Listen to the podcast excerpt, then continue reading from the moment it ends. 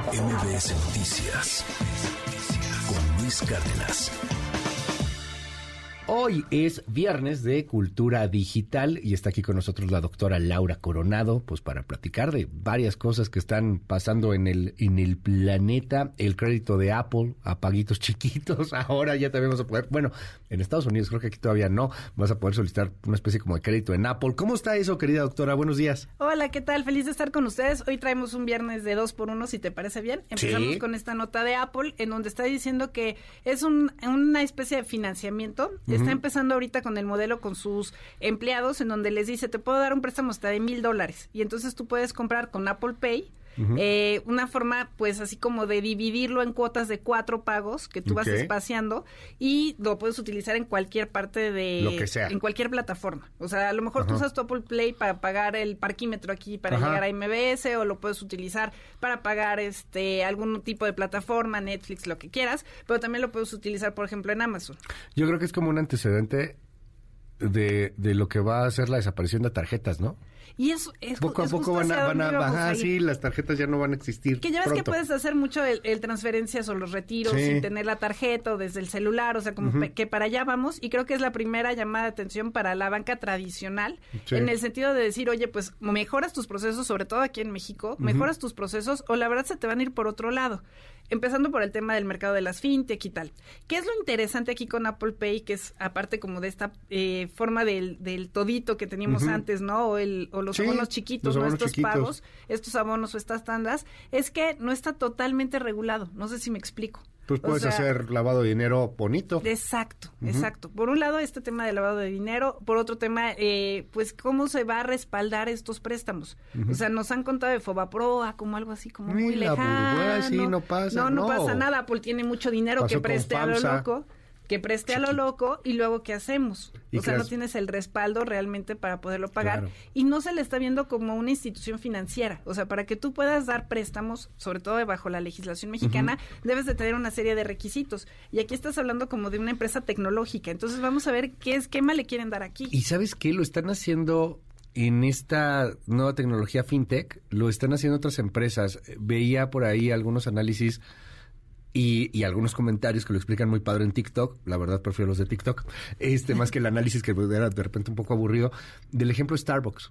ah, claro. Porque Starbucks también, al final es un banco. eh, Al final cuando- te está pa- ajá. estás pagando a través de su crédito, Estás pagando a través de, su un crédito en. Starbucks y entonces este ahí to- todo, Todo va, acumulando muchísima lana y eso tú lo usas como crédito en, el- en algún momento, pero capitalizas Starbucks y Starbucks puede convertirse en un banco y copiar este modelo, por ejemplo, y de no Apple. está regulado como tal. Y no está regulado, O sea, para la gente que no está familiarizada con el con el esquema de Starbucks, ¿no? Que es este de rewards, tú le cargas en- a través de tu celular una cantidad, o sea, 500 pesos, 100 pesos, lo que tú Sí. quieras, pero ese dinero a lo mejor tú no lo utilizas hoy, ni mañana, ni pasado, sino que le estás dando dinero a, a Starbucks que podría utilizar sin ningún tipo de control para otros usos. ¿Y que usa?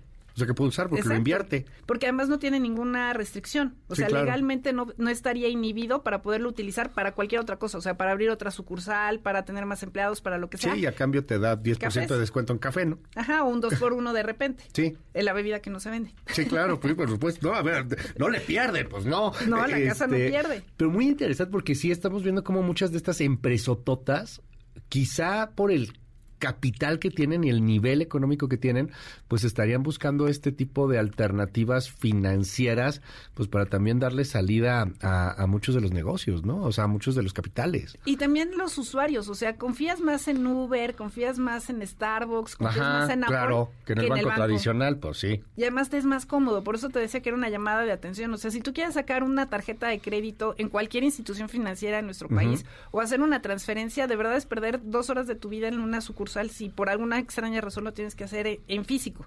Oye, ¿y, y esto ya está vigente solamente para empleados de Apple? Ahorita está para empleados de Apple en Estados Unidos, que es como Ajá. un programa beta. La idea es que antes de que termine el año ya esté para el público en general en Estados Unidos y el próximo año para México. ¿Ah, ¿Tan así? Sí, o sea, para todas las regiones a nivel mundial. Que ha Wow. sido una de las cuestiones que le han preguntado muchísimo a, a, este, a los dirigentes de Apple y que se supone que lo iban a hacer el año pasado y se retrasó un poquito y la gente está presionando para que ya sea. ¿Verdad? Como que estaríamos locos si en 2021, digo, si en 2012 hablábamos de que Apple podía convertirse en el banco más poderoso del mundo. ¿no? Y además que todos lo viéramos no como un banco, no sé si Sí. me explico. O Sí. sea, la gente no lo ve como me está financiando, es simplemente lo estoy pagando a Es meses. un banco. Es un banco. Es un banco, está generando dinero. Encontré esta infografía, ahorita la compartimos en nuestras redes. Ya está un poquito viejita, es de hace un año.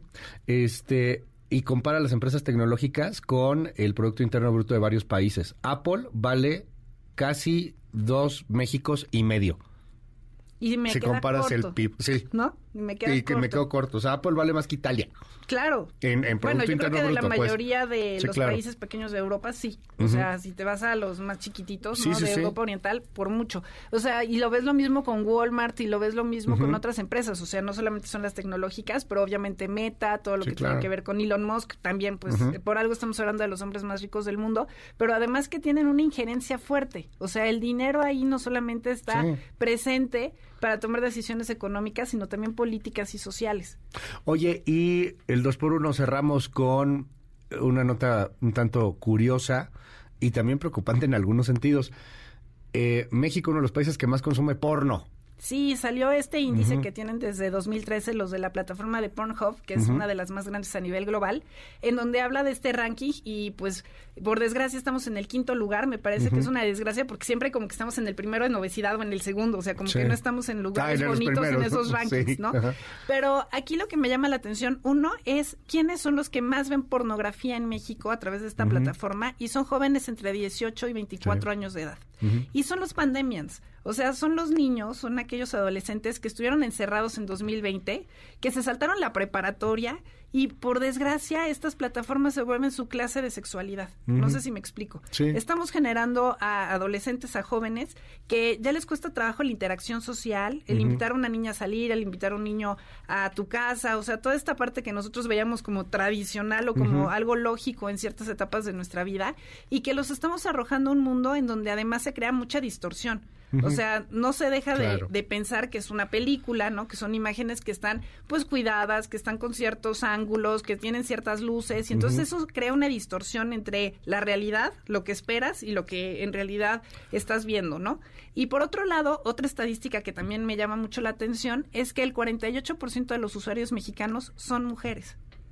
Eso es interesante, ¿no? Eso es interesante porque ¿Cuál- La mitad prácticamente. prácticamente la mitad. No sucede así, por ejemplo, en Estados Unidos, que ocupa el primer lugar en Pornhub, en donde sí hay una brecha importante entre hombres y mujeres. ¿Allá cuánto es más o menos? Acá, o sea, les paso, ahorita les Ajá. comparto todas las gráficas, pero por ejemplo, Colombia y México son de los países a nivel global que más eh, cerquita está eh, entre hombres y mujeres. En Estados. Unidos, o sea, la brecha es importante, o sea, un 20% de mujeres y el resto es de hombres. Ok. Entonces creo que es algo que también llama mucho la atención y precisamente por estas edades, o sea, el acceso a internet y por otro lado esta idea de cómo quieres vivir pues tu sexualidad. Claro.